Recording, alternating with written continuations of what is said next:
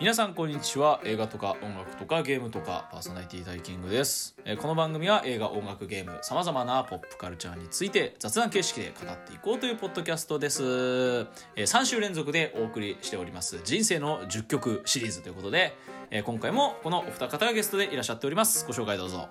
はい、こんにちは、拓也です。はい。チャミエです。よろしくお願いします。よろしくお願いしよろしくお願いしますさあまあね、えー、大体収録始まって、えー、3時間ぐらい経ったんですけれども やっと拓也の出番ですそうですね。はいお待たせいたしました、お待たせいたしました。い、やいや、本当に二人の話楽しかったんで、全然。ありがとうございますはい、はい、じゃあこんな感じでまあ拓也の人生の10曲なんですけれども、えーはい拓也的な選考基準みたいなものはありますでしょうか、選考基準は。なんかいろいろ。最初グリーンだとかファンモンだとか入れるか迷ったんですけど。はいはいはい。なんかやっぱバンドが多くなったというか、バンド、ほ、全部バンドですね。うんうんうんうん。全部ではないか、まあ、バンドが多いです。なるほど。はい。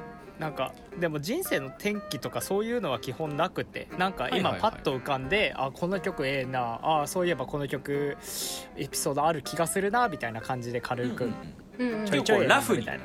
そうですねですねいやもうそれはそれでありがたいです、はい。じゃあそんな感じでね、えー今回は拓也の人生の10曲ということでよろしくお願いいたします。はいよろしくお願いします。はいってことではい。じゃあ早速1曲目から紹介していきたいと思います。はい。はい。1曲目はまずワンオクロックの「アンサイズニア」ですね。どういいですね。あのお二人ならわかると思うんですけど僕高校時代、ほぼワンオクしかやってないんですよやってない確かに。あの正直ねあの、まあこの俺ら界隈の人は、はい。もう拓也イコールやっぱワンオクの人みたいなイメージに。まあそれはありますね。ですよね。まあ高校時代にやっぱワンオクのコピー版をしてましたからね。そうですね。拓也はそうですね。でまあまあ言わず僕でもアンサイズニアは多分ライブでやったことがなくうわやっててないねやってないね確かに。にでもなんでアンサイズニアを選んだかというとワンオクで一番最初に聴いた曲が僕はアンサイズニアなんですよ。うん。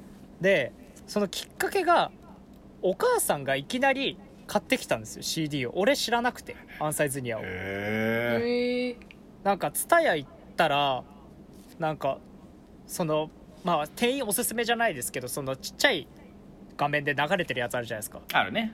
それでてその店舗の店員さんのおすすめがワンオクのアンサイズニアででお母さんがその場で聞いてかっこよかったから買ってきたって言って。へえ。えずいぶんアクティブな。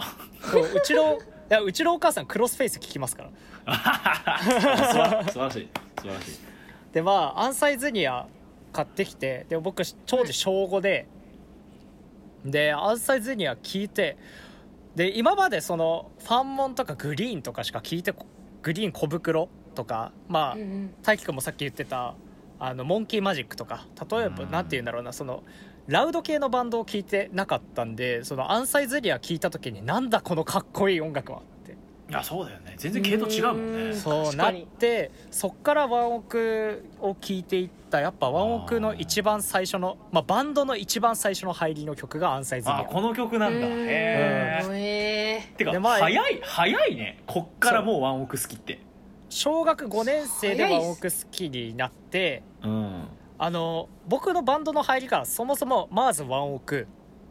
次にウーバーワールド。3番目にスパイエアあースパイエアウーバーあたりね。なんだろうなあのボーカリストが強いバンドがやっぱそうだね。確かに。うん。うんいやもうねそうね。そうだよね。もうあのお二方は分かると思うけど、俺のもうライブスタイルはウーバーとワンオクともうスパイエアのその3つって言ったらああ確かにっていう、うん。うんいやもうねそうそれを見て育ってきたっていうのがもう分かるもんうんねうん。でやっぱアンサイズニアはまあやっぱバンドの入りでワンオクの入りっていうことでやっぱ外せないなっていうことで選びましたねワンオクなるほど。はい。まあそんな感じでエピソードとしてはまあとにかく入りの曲一番原点の曲っていうのでアンサイズに選ばせていただきました、この曲なんだ。なるうん、やっぱかっこよかったね最初の。しかも MV でベース光るの見てなんだよそれと思って。光るなんて聞いてないよ、ね。まあやっぱ。光んないもんな普通、うん、やっぱあと 今までそのファンモンとか見てたけどパフォーマンスの仕方ってやっぱバンドとポップスで全然違くて。そうだね。うん確かに。そのワンオクのタカのパフォーマンスってボーカリストの中でもやっぱかっこいい方だと思ってるいやかうんいや本当にすごいと思う。ら、うん、見せるうまさがすごいあってなんかその、うんそのパフォーマンスに惹かれたっていうのがやっぱ一番、うん。ボーカルやりたいってなったのもやっぱ多分ワンオクハマったからなのかなっていうのは。あやっぱそこ大きいよね。うん、あと自分の声が高くてちょうどワンオクのキー出るっていうのもあって、うんうんうんうんうん。ーいやーもうこれやるしかないでしょって言って高校時代はワンオクばっかやってましたね。ああなるほまあそんな感じですね1曲目は。どはは。あ じゃあまあ早いんですけど2曲目ーはい。いきたいと思います。2曲目がスパイエアの桜蜜月。おースパイヤうーーん。スパイエア。あの先にネタバレしちゃうんですけど今回ウーバーワールド入ってなくて。おおそうなんだ。ああれもら入ってこないんだね。ウーバーワールドは逆に聴きすぎてっていう。あああなるほど。あとなんかおすす人生の10曲ってなった時にウーバーワールド僕正直曲は好きなんですけど歌詞はあんま好きじゃなくて。うん。歌詞。その歌詞がやっぱりちょっと中二病心くすぐるというか中二の時はめっちゃ好きだったんですけど、うんうんうん。いやめっちゃオラオラしてるからね今うん。今人生の10曲で選ぶとちょっとこっぱずかしいとか、や非常にわかります。はい、ええ。だからそれでウーバーは入れてないんですけどその桜蜜月なんでそのスパイエアは入ってくるかっていうとそのスパイエアって僕の考えるバンドの中でタイアップを一番作るのがうまいバンドだと思ってて。あースパイヤーやっぱタイアップのイメージ強いね。なんかちゃんと歌詞と曲と場面がリンクするのがすごいうまいうんバンドだなと思ってて。だから例えば配給だったらいろんなバーンアウトシンドロームがやったりだとかビーバーがやったりだとかしてるけど、うんやっぱりスパイエアなんですよ僕の中では。うん俺も配給はスパイヤーだね。うん。うんで銀魂で言ったら銀魂もいろんなアーティストやってるじゃないですか。やってるね。やってるけど僕はスパイエアかえっと何でしたっけドンテン歌ってる。えっとドーズね。どうぞドーズ。ドーズかスパイエアなんですよ。確かに。確かにそうだね。うんでもブルエンとかライズとかもやってたりするんだけどうん銀魂あの銀魂に関してあはそうなんだ。あベボベもやってっからねちなみに。そう。でなんかいろんなバンドがやっててライズとかブルエンとかもそれこそ自分ちょっと聞いててかっこいいなと思うバンドだけどやっぱイメージはドーズとスパイエアっていう。うんやっぱ俺もそうだね。うん。でそのスパイエアの中でも桜蜜月は特にその場面とのリンクが大きいというか。うーん。曲単体としてもすごい僕桜蜜月聞くとちょっと涙腺緩むぐらいすごい好きで。なんだろうそのリフで桜が散ってるのを想像させるリフってすごくないと思って。へえ面白いね。タッピングタッピングのリフなんだけどまあ聞いてもらえば分かるんだけどなんか桜散ってる感じがなんかその桜の散る切なさと桜が散ってるその綺麗なピンクっていうか、うんうんその鮮やかな色という感じがなんかすごいぴったりだなと思って歌詞もすごいいいし曲全体通してなんかあ天才なんだなこの人たちはっていう。なるほど。一番スパイエアの中でやっぱ一番好きな曲が桜蜜月で、うん。そうだね。やっぱあとなんで桜蜜月を選んだかっていうとやっぱ「銀魂ザファイナル」がやっぱ映画化されてはいはいはいはいはい。やっぱもう一回もう一回そのスパイエアやっぱスパイエアがわだちだったしうんわだちっていうやつが主題歌だったしもう一回そのスパイエアを聞き直してその「銀魂ザファイナル」が公開されたのを機に。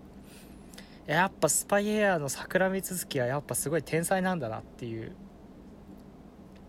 なんだろうな。うまく言葉で表せないんですよ。その場面とリンクしたりだとかその曲で、あーやっぱそこはやっぱ銀魂への思い入れもあるからこそっていうところがやっぱあるよね。うん。それもある。銀魂の思い入れもあるし一番やっぱなんかそのリフがやっぱ天才だなリフも含めて曲もすごい天才だなと思って、うんうんそれちょっと気になりますなそれは後で聞こうちゃんと。そうなんですよ。あと桜蜜月何がいいかってあの俺アンサイズニアあアンサイズニアじゃないワンオクとウーバーとスパイエアのそのライブ映像を死ぬほど見てた時期があって。うんうんその桜蜜月のライブの時照明ピンクでなんか花びらみたいなのが落ちてくるライブがあったんですよ。それ見た時にもうすごいあーってなっちゃって。いい演出ですな。いやもうそれの映像が残っててで2曲目まあそんな感じですやっぱそのタイアップを作る天才的なバンドのその中でもさらに「桜三月」っていう一番好きな曲を選ばせていただきました。ああなるほど。そんな感じです。はい。はい、はい。で 3, 3曲目になりますね。で3曲目が福島県郡山市のバンドお。でお「知る権利」あはい。ありっていうがとうございます。バンドのーありがとうございます。新しくて透き通るですね。ああいい曲。これを選んだ理由としては、まあ、僕高校時代すごいまあバンド活動的にやらせていただきましてありがたいことに。そうだね。うーん。やっぱその中で他の地域行ったことなかった郡山市だったりとか仙台とかでバンドさせていただく時があってうん。で知る権利名前だけ知っててやっぱその自分がやってたライブハウスにポスター貼ってあったりとかそうだね。まあその先輩バンドマンたちから知る権利はかっこいいから見た方がいいよ。うん。俺もねそうだったね。知る権利はすごいらしいみたいなその。すごいらしいありましたね。界隈でうん。あってでその中でやっぱ初めて見た時に新しくて透き通るを多分やってたかやってないかぐらいでとにかくこのああの新しくて透き通る入ってる「ビブ城」ってアルバムが俺今でも聴くぐらいすごい好きで。あーわいやいかります。いいいアルバムよ。めちゃめちゃいいアルバム。あの知る権利を今の知る権利をディスってるわけでは何でもなくてうんそのテンダーテンパーになってからも聴いてましたし今の知る権利になってからも新しい曲聴いてるんですけどやっぱ自分はビブ城が一番好きで。わかりまねすめっちゃ。そうわかる。めちゃめちゃ。やっぱねここよね。知る権利の、はどれって言われてやっぱこのアルバムだよね。このアルバムですね。うなんかん。なんだろうその自分の青春を作ったっていうのもあるし。はいはいはいはい。でなんて言うんだろうあのよろずさんのエモーショナルな感じとか。うん。スリーピースなのに音耳耳破裂するんじゃないかぐらいの音圧の厚さだったりとか。いやすごいよね。スリーピースであの音圧ってのは本当にすごいよね。かっこいいよね。その新しくて透き通るもただのその優しい感じの曲じゃなくていきなりツーバス入ったりとか。はいはいはい。なんかとにかく今まで聞いたことがないバンドの衝撃を受けて。うんでやっぱ新しくて透き通るはビブ城のアルバムの初発の曲で。うん。うんやっぱループしてるとやっぱ一番聴く頻度が多いというか、あいやとにかくその知る権利を見た時の衝撃がすごくてやっぱ MC とかもちょっと意識したりとかもした時期もあったし、そのなんていうんだその自分がバンドやる上でその福島の中で憧れでもあったし。うん対バンできたらすごい嬉しかったし。うん。んやっぱなんだろうなそのまあ今はその話せるか分かんないけど当時は楽屋行って「あお疲れ様ですありがとうございます」みたいなついでで話したりとかもできた感じだったから、なんか身近でいて遠い存在うんだった。確かに。いいいい形容の仕方ですうね、ん。やっぱ身近でいて遠い存在だったのはやっぱ知る権利だったのかなっていう。そうだうね、ん確かにその僕らの地元のバンドでうん。本当にその全国展開ができているバンドうん、ってやっぱり知る権利じゃないですか。あー確かに。知る知る権利が全国流通が一番最初だった気がする、うんそうだね。んえあんなそのなあんなっていうかなんかその福島とかやっぱ郡山ってマイナーじゃないですか。ううんんうん。その中で全国展開してるバあるんだすごいっていう。そうだね。やっぱそれは俺も大きかったなやっぱりやっぱそれでやっぱ知る権利ってやっぱ自分の中青春っていうか自分の高校生活の中ではやっぱ福島のバンドの中では一番でかい存在だったのかなっていう。あでかい存在というかあこなんか憧れだね。イベント憧れだね。うん。うん。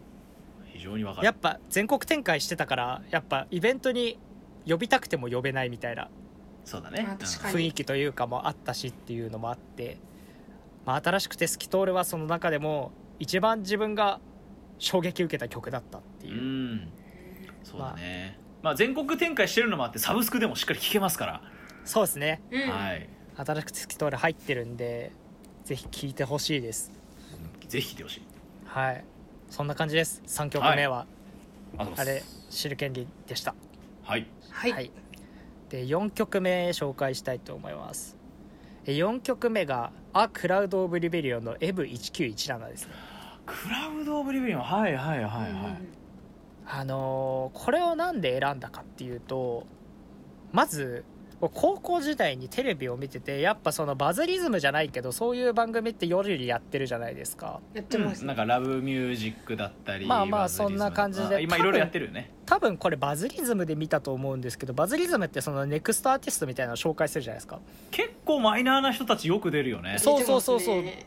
でその中でやっぱリベリオンを聞いた時の衝撃というか男これ、みたいな。うーんうーん。この声男出すのっていうそのファルセットの聞いてる声といいますか。はいはいはいそれにすごい衝撃を受けてなんかシャウトの曲とかは結構聴いてたんですよ。そんなシムだったりとかコールドレインとか、なんかそういうのは聞いてたけどそのツインボーカルで片方がすごい女みたいなファルセットで高い声を出して片方シャウトゴリゴリみたいなのを聞いた時に、うわめちゃめちゃいいじゃんこれっていうのになってでやっぱいろんな曲を今例えば「リビルド」とかいう曲もあるんですけどそネクサスとか。ネクサスが個人的にはネクサスが一番好きなんですけどなんで M1917 を選んだかっていうとやっぱリベリオンとの出会いの曲というか。うん。うんやっぱだ一番再生回数多いのもあるんでやっぱりみんなに聴いてもらって一番やっぱキャ聴きやすい曲なのかなっていううん。感じで選んでであとリベリオンのエピソード的には自分がその大学入ってから大学のコピーバンドサークル今やってるんですけど、うん。それそのうちのサークルってその、まあ、例えばサマコンだったりとか、うん。まあ定定期演奏会とかってライブハウスでやるんですけどそれ選考会やらないといけなくて。ああうん。まあみんながみんな出るとねちょっと枠も足りないからっていう感じそうでそうで選考会で出ないとその選考会で通らないといけないんですけどはい。うん。その Rebellion を自分めっちゃやりたくて自分主導のバンドで初めて受かったというかその選考会自体初めて通ったのがこの「アクラウド・オブ・リベリオンで」ああ、えーいい思い出ですな。で選考会で M1917 やって。はいはいはい。で通って。でそれもエピソードあって俺選考会の歌ってる途中に鼻血出て。全力やん。めちゃめちゃ全力やん。で演奏止めないで最後まで血ビッタビタの状態で演奏して通ったっていう。かっこいい。おーいいね。でしかもそれのおかげで後半のバンドに入れたっていうのがあってえああなるほどーなるほど。やっぱ自分の思い出の曲というか、いいね。うん、いいですね。や死ぬ気でやってよかったなっていう。本当に。し 場合によっては出血で貧血で倒れてもおかしくないぐらいの。倒れてもおかしくないです L, L ですよ。しかも しかも血出てる状態で頭振ったりしててやっぱ曲が激しいから。危険ですよ危険ですよ。やもうあの時の自分を超えるパフォーマンスはできないんじゃないかって思うぐらいあその死ぬ気でやった曲なんで、まあこのランキングにランキングというか人生の10曲のうちの1曲に入れさせていただきました。ーなるほど。人生の曲。です、はい。そうや人生ですね。あそこで人人生終わってたかもしれないですからね。血がそう貧血で倒れてたかもしれないですからねそうだね。いやもう良かったですあのそれでもしも自分が通ってなかったら僕はもう 暴れてましたね。そうだね。暴れてました。いやまあそんな感じで M1917 A Crowd of Rebellion の曲を選ばせていただきました。はい。はい。はい。次が coldrain で ENVY っていう。あ coldrain 来ましたはい。まあ coldrain まあお二方は分かると思いますけど僕の系統じゃないですか、そうですね。ね。拓也拓也シリーズって感じですね。ラウドロック。はい、うん。でなぜこの ENVY を選んだかというとこれもまた大学のサークルなんですけど、うん。これ僕のデビューライブの曲なんですよ ENVY。えー、ああなるほど。まあこの多分 FATELESS だったっけかな？アルバム名が FATELESS が出たタイミングぐらいでずっと coldrain にハマってた時期があってこの「フェイトレス」のアルバムぐらいからすごい coldrain を好きになってその前のアルバムとかの曲も好きなんですけど僕がドハマりしたのはこの「 FATELESS」からなんですよ。うんうん。でそれの初発の曲が「 ENVY でまあさっきも新しくて好き通りで言ったようにループで聴くとやっぱ初発の曲が一番曲聴く回数が多くなるっていう。うんそうだね。確かに。のもあってそのちょっと自分生きってて 大学入った時に。い。大学入った時。やっぱシャウトしたいよなっていう。あーはいはいはいはい。なんかなんだろうその高校の時ってやっぱ演奏力の限界があるというか。まあねそうだよね。うんそれが大学になると上手いやつらたくさんいるからね。そううん。上手い人もいるしそもそもコールドレイン弦の数違うしっていう。ああなるほど。確かに。そうだね。再現難しいよね。そうだからそう高校の時にコールドレインやりたかったけど、まあ、できなかったじゃないですか。うんやっぱそうなった時に初発何やりたいかって聞いたらちょうど聞いてて一番かっこいいと思ってたコールドレインやりたいなって言って書いたら案の定弦の多多い弦の数を持ってる先輩もいてうん。まあドラムとかの先輩でその当時の幹事なんですけどその幹事とかもうん。そのコールドレイン聞いてて「あいいよやろうよ」みたいな感じになってで快く受けてくださって先輩たちが。デビューライブでエンビーをやって。やっぱなんだろうなその思い出補正もありますしコールドレインの中で単純にそのこコールドレインドハマりしたアルバムの初発の曲なんでなんかコール、自分の中でのコールドレインが変わった曲だと思ってて。なるほど。コールドレインへの見方が。変わった曲というかなんかそのコールドレインの自分の中でのその好感度じゃないですけどその好き度がさらに上がった曲がやっぱエンビーだったのかなと思って、うん。うんでそうですねそこからやっぱコールドレインライブ行くようにもなりましたしだからその自分の好きだったバンドをさらに好きにしてくれた曲っていうな中でその「エンビーっていう曲を選ばせていただきましたね今回は。うんなるほど。はい。って感じです。はい。はい。はいでここまでが12345曲ですね。5曲ね。はい。5曲ですね。で6曲目が、えー全然系統変わるんですけど、はい。ロッカ ROCK'A'TRENCH っていうバンドの ROCK'A'TRENCH。ロッカト「レマイ・サンシシャイン。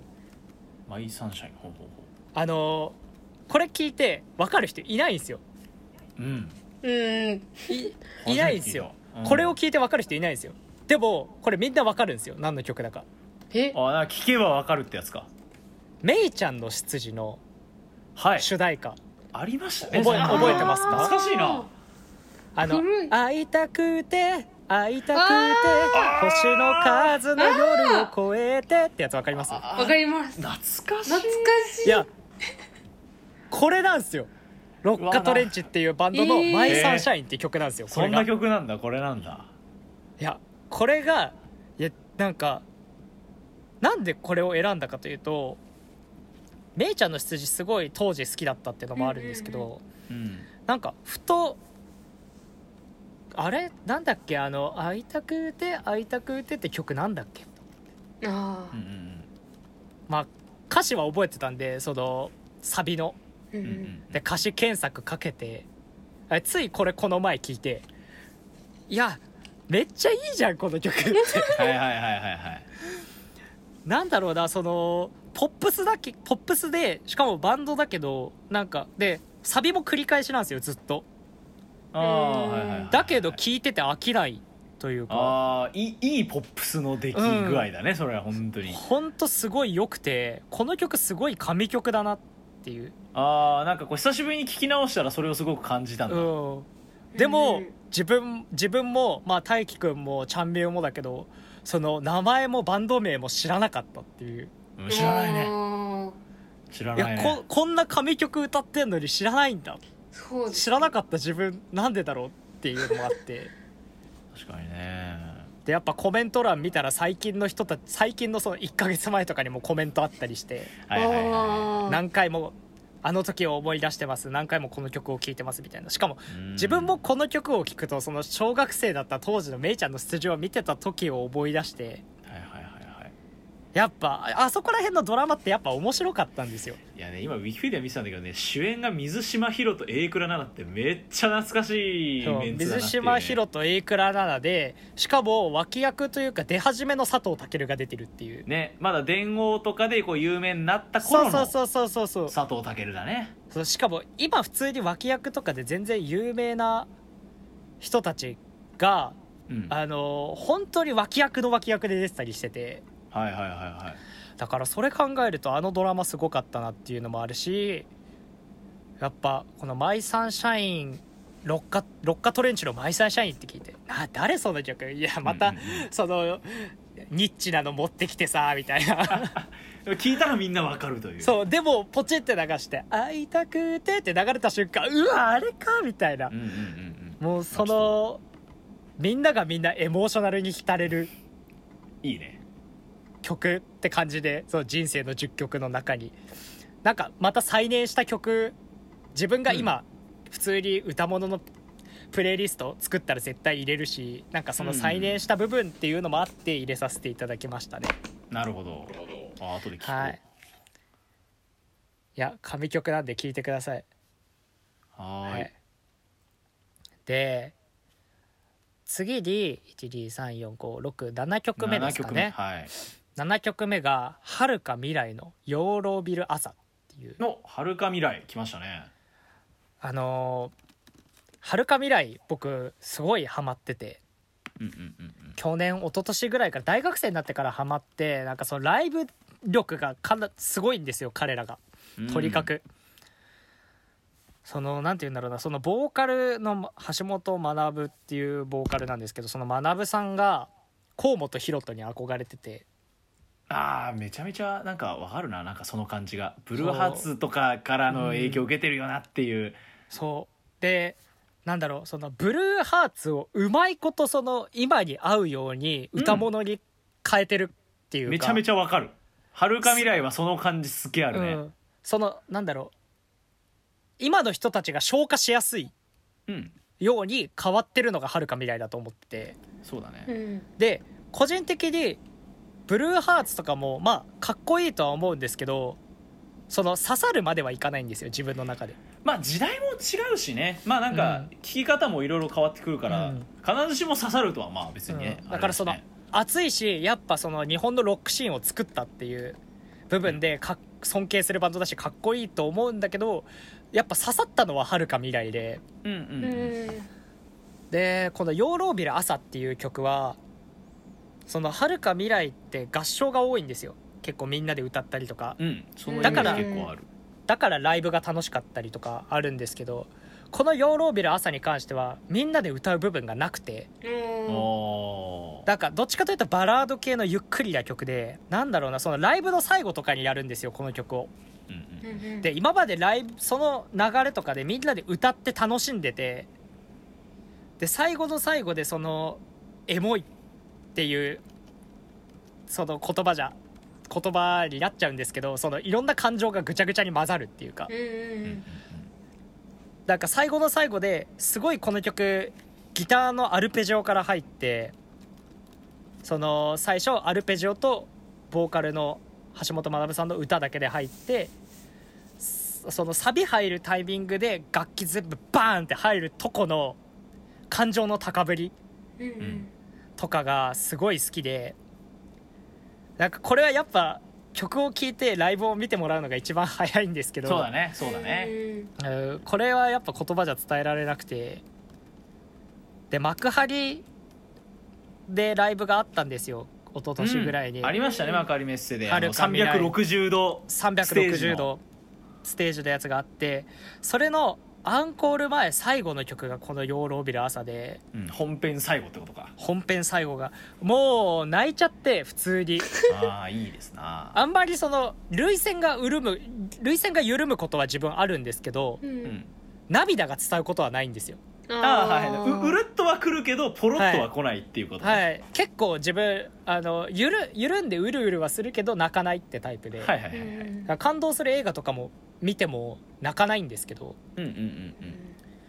この養老ビル朝に関してだけは泣いちゃって普通に。おもうなんかその遥か未来と全部が詰まってる曲だなって自分は思ってますね、なるほど。うん。うん、だだからそのこのヨーロビル朝はあんまりそのフェスとかだとやらないんでぜひその曲を聴いていただいてハマっていただけたらワンマンライブに行ってほしいですね皆さんには、うん。なんかはるか未来とかみたいなバンドはやっぱライブ見てこそみたいなところはあるよね。うん。そうだね。やっぱブルーハーツとかもライブじゃないですかあれいやそうですよ。確かにいやそうなのよ。そうなのよ。なんかその曲だけ聴いてもやっぱ音源も古いしうんうんうん。ハマらない部分ってあると思うんですけどやっぱブルーハーツとかの熱量ってライブとか見いてやもうライブよ。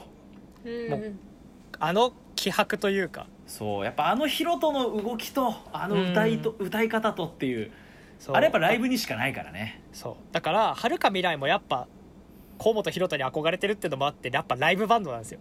うんいやいいと思う、うん。なんかこの時代にそういうバンドがいるってなんかすごく嬉しくなるね、なんか。自分ははるか未来は本当にその次の世代引っ張ってくバンドだと思ってて。うん。例えば僕たちの世代引っ張ってたってワンオークじゃないですか。まあやっぱうん。そうだよね。やっぱああいうラウドロック系をあそこまでこうなんていうのかな。ポピュラーにしたのは。ポピュラーそううん。ポピュラーに持ってったのはやっぱワンオクの功績はでかいよね。うん。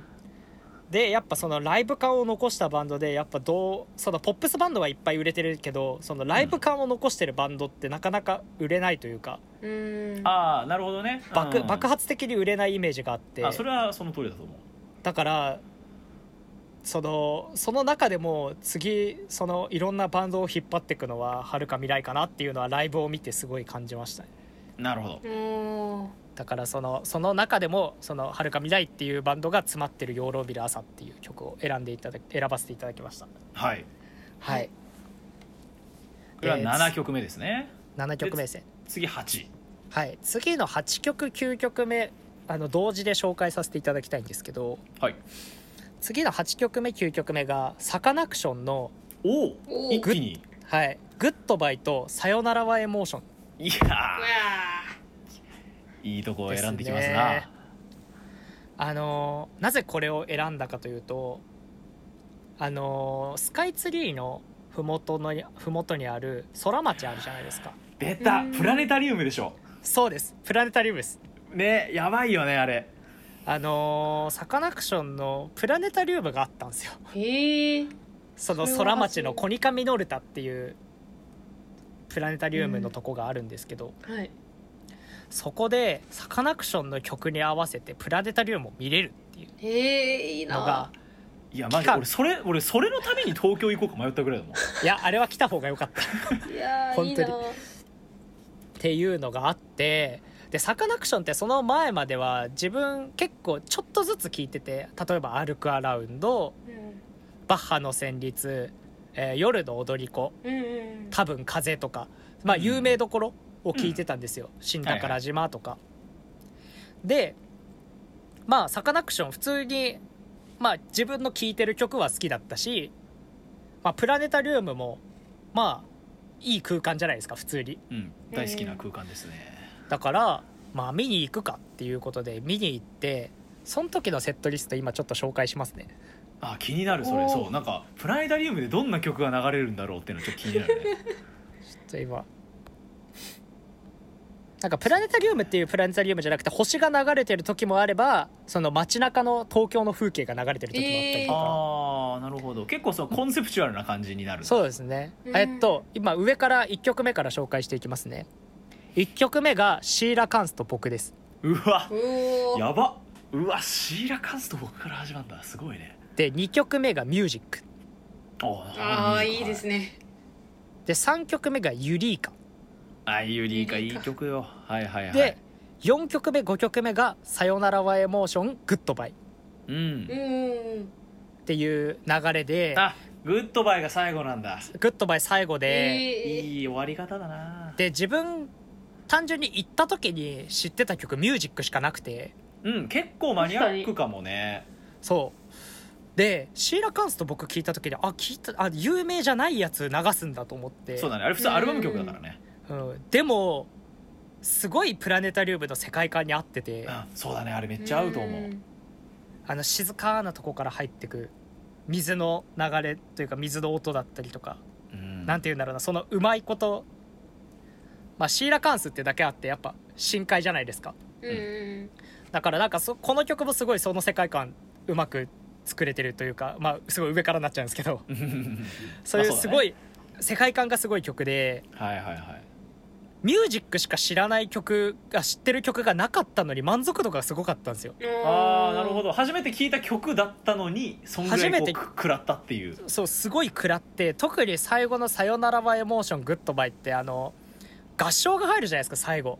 いやそうですね。うん。アウトロ入りますね。でもグッドバイに関してはその「世界世界」の最後のとこら辺でどんどん空が明るくなってくんですよ。ああ素晴らしああいいですね。素晴らしい演出です。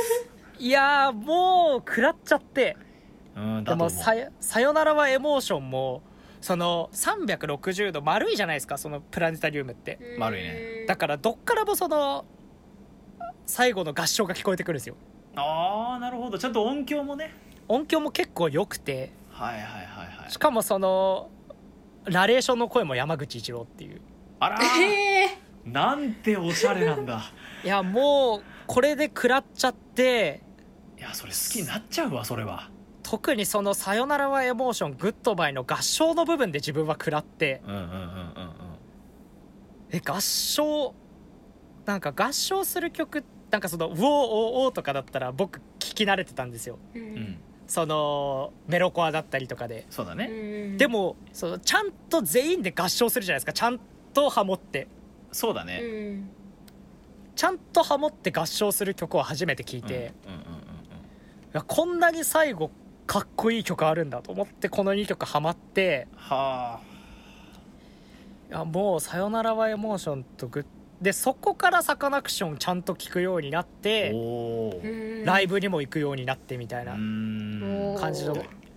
だからサカナクションサカナクションのプラネタリウム行ってなかったら僕はサカナクションこんなにはまんなかったのかなっていう。はあ。いやプラネタリウムからサカナクションを愛するようになるというものもなかなか面白いですな。いやでも曲がやっぱ聞いたことなかったシーラカンスと僕ユリーカとかそのマイナーな曲を選曲してたのすごい逆に自分としては良かったなっていう。うん。うんうんうん。いやナイスな選曲マジで。うん。はああの合唱でねあのサカナクションの合唱パートの良さっていうとやっぱあの「 Night Fishing Is Good」とか。いいですね。えー目が明く藍色とかもそうだけどさ。うん。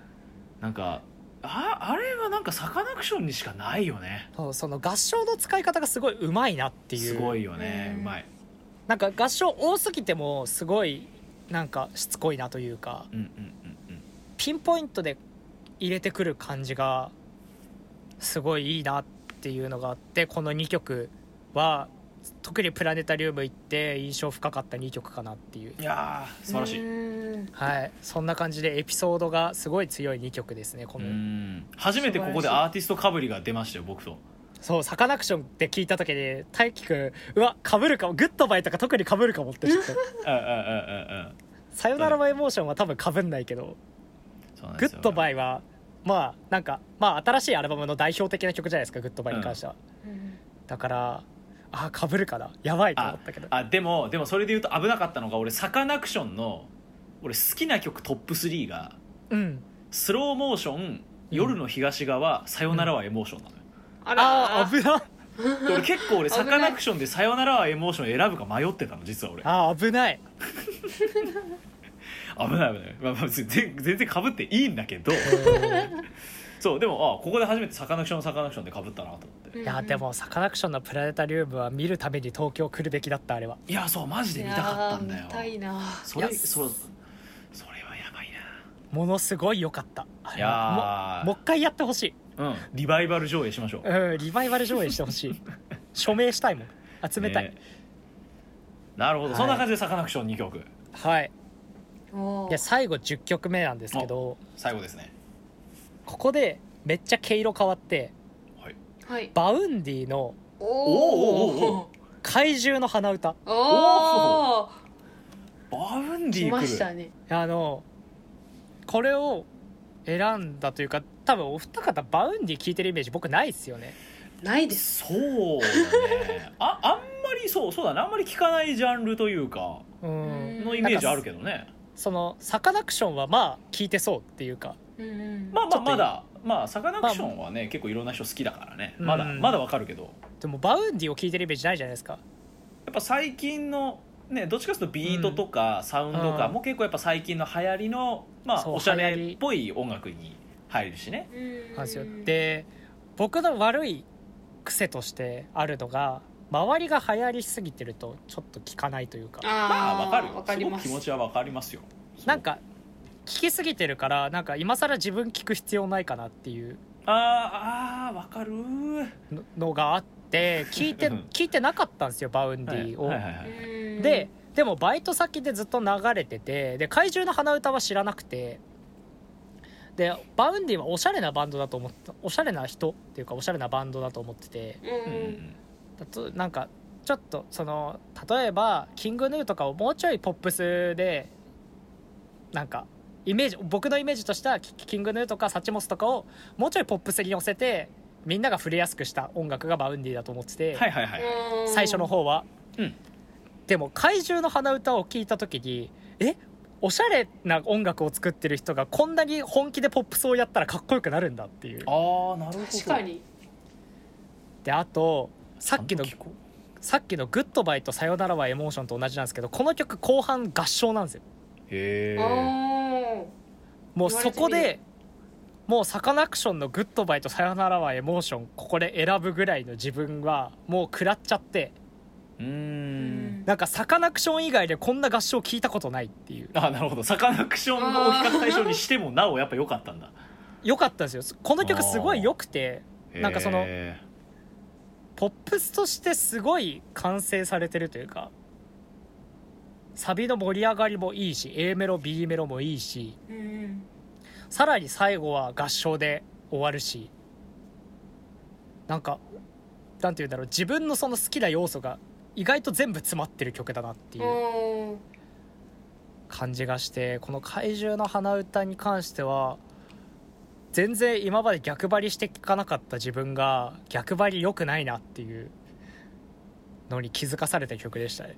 ーうんやっぱ流行ってるものには流行ってる理由があるんだなっていう。あいや本当それはねすごく最近やっぱサブスクでいろんな音楽聴いてると分かる。うん、うんううん。怪獣の鼻歌もサビしか知らなくてサビだけだったら結構なんかポップスっぽいんですよ。うん。ポップスっぽくてなんかサビだけだとあんまりあんまりというかまあかっこいいけどまああるよねっていう感じの曲なんですけど。うん最後まで1曲通して聴いた時にその合唱パートありだったりとかを聞いた時にあこんなにかっこいいんだこの曲っていう。うんうん。うんなんだろうやっぱ流行りものって車に構える部分があるじゃないですか やっぱ音楽やってる人って。まあどうしてもねうん。ありますよやっぱりそういうところは。うん。そうなんですよ。でやっぱ車に構えてた部分があってでも聞いてみたらやっぱかっこよくて。うんでやっぱ怪獣の鼻歌聞いたのもやっぱみんなの流行りから半年とか1年遅れで聞いたんでああー自分なんでその半年とか1年バカなことしてたんだろうっていう。のを気づいてだからこの怪獣の鼻歌に関してはその「グッドバイさよならはエモーション」とかのそのサカナクションのテイストも入ってるしそのポップスとしてもすごいずっと聴いてて飽きない曲だなと思って最後に最新の最新の自分の曲。はいはいはいはい。で Vaundy の怪獣の鼻歌入れさせていただきました。おーなるほど。なんかこうやっぱりやってみるとその人が見えますな。こうやって3人分やってみると。うん。すごく面白いですね。ですね。あのこんな感じでですねえっ、とこの3回分でこう計30曲ぐらいが、えー出揃ったんですけどもはい。あの話聞きながらですねあのプレイリスト作ってみたのではい。あの一応、まあ、まあ僕が使ってるのはあくまで Spotify なので Spotify のあのプレイリストにはなってしまうんですがはい。あの Spotify で聴けるやつはそれぞれあのまとめてみたので、はい。はい、あのリサの方もあの聞いていただけると嬉しいっていう感じで、まあ、俺もちょっともうこれ収録終わったらちょっと寝る前にいろいろ聞いてみようかなと思います。はいはい。いやー面白かったな。じゃあそれでちょっとじゃあ最後に、まあ、実際こう10曲選べと言われていざ選んでみるとどうだったかってちょっと感想を聞きたいんですが。あ。じゃあちゃんあじゃあ拓也どうですか？最初に。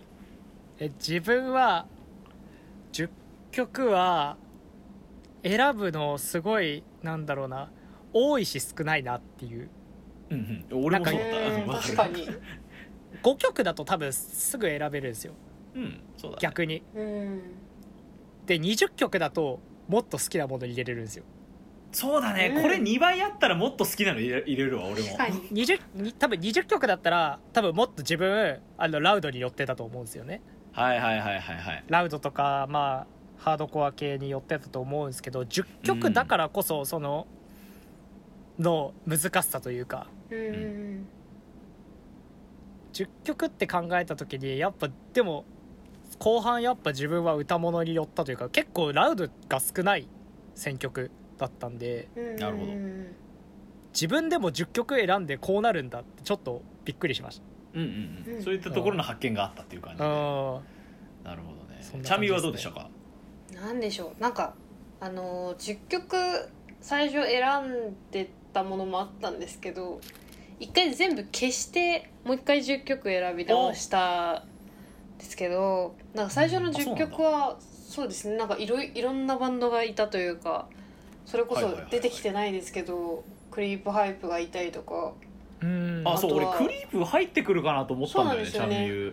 あとはポルカドット・スティングレイとかいいたりとか高校時代の話のとこに入れようかなって思ってたんですけどあの全部取り消して 自分が歩んできた特にこれっていうものをちょっと押し出し押し出したというかピックアップしましたね。はい。なるほどね。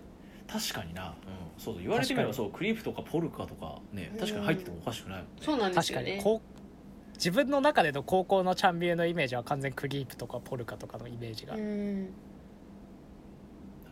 まあでも結果こういう感じで選んでもやっぱねポポさ出るしね、そうなんですよね。うん確かに、うん、そういうところの面白さありますな。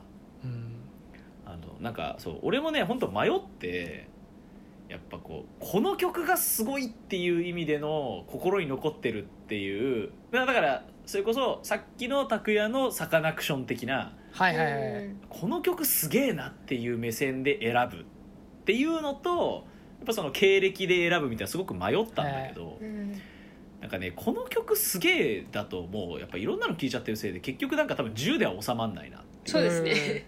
ので10に収めようとした結果やっぱ経歴だとすごく綺麗に収まったんで、うん。10曲だとこんな感じだったんだけどこれが例えばねさ例えば20に増えてたらうん。